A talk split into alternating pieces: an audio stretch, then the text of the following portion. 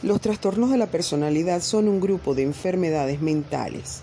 Involucran un patrón a largo plazo de pensamientos y comportamientos que no son saludables y resultan inflexibles. Esta conducta provoca problemas serios con las relaciones y el trabajo. Las personas con trastornos de la personalidad tienen dificultades para lidiar con el estrés y los problemas cotidianos suelen tener relaciones tormentosas con otras personas. El trastorno límite de la personalidad es una enfermedad mental que afecta gravemente la capacidad de una persona para controlar sus emociones.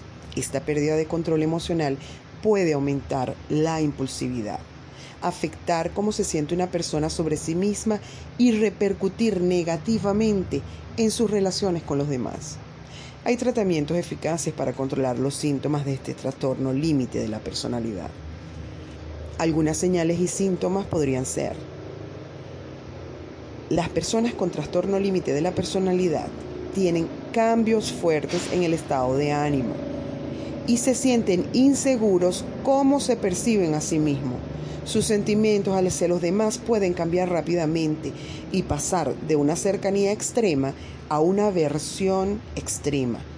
Estos sentimientos cambiantes pueden originar relaciones inestables y mucho dolor emocional.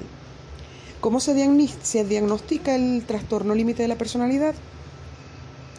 Un profesional de la salud mental debidamente acreditado y con experiencia en el diagnóstico y tratamiento de los trastornos mentales como un psiquiatra, un psicólogo, un trabajador social clínico.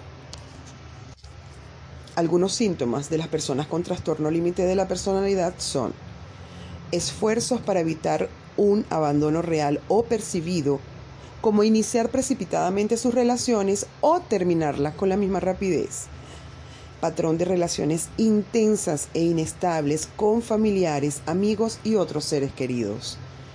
Una autoimagen o sentido de identidad distorsionado e inestable.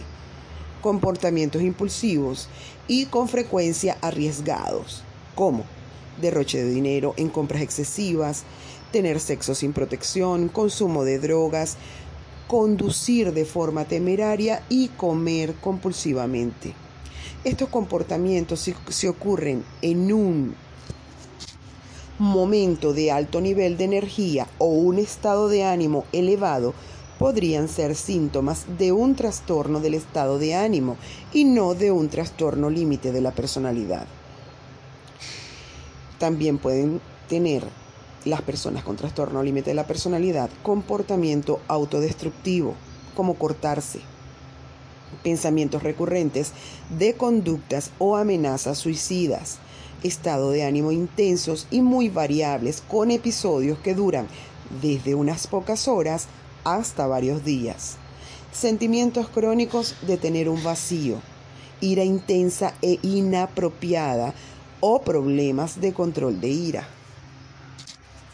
Sentimientos de disociación, como sentirse distanciado de sí mismo, observarse desde fuera del propio cuerpo o tener sentimientos irreales. No todas las personas con trastorno límite de la personalidad tendrán estos síntomas. La gravedad, la frecuencia y la duración de los síntomas dependen de la persona y su enfermedad. Dos ejemplos de psicoterapias para tratar el trastorno límite de la personalidad son 1. La terapia dialéctica conductual. Esta terapia se centra en el concepto de estar plenamente consciente o de reconocer y estar atento a la situación y al estado emocional actual. Esta terapia enseña habilidades para controlar las emociones intensas, reducir comportamientos autodestructivos y mejorar las relaciones. 2. Terapia cognitiva conductual. Ayuda a las personas con este trastorno a identificar y cambiar las creencias fundamentales o los comportamientos subyacentes a la percepción equivocada de sí mismos y de otros, entre otras cosas.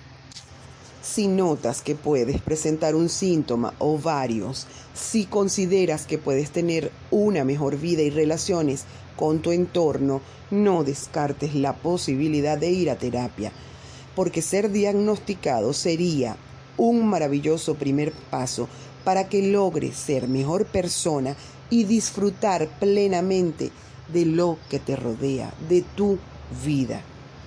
Inicialmente, descarta los fármacos. Tú puedes tomar el control de tu vida y tu cerebro de lo que haces con lo que con lo que te sucede, de tus emociones, cómo piensas y actúas.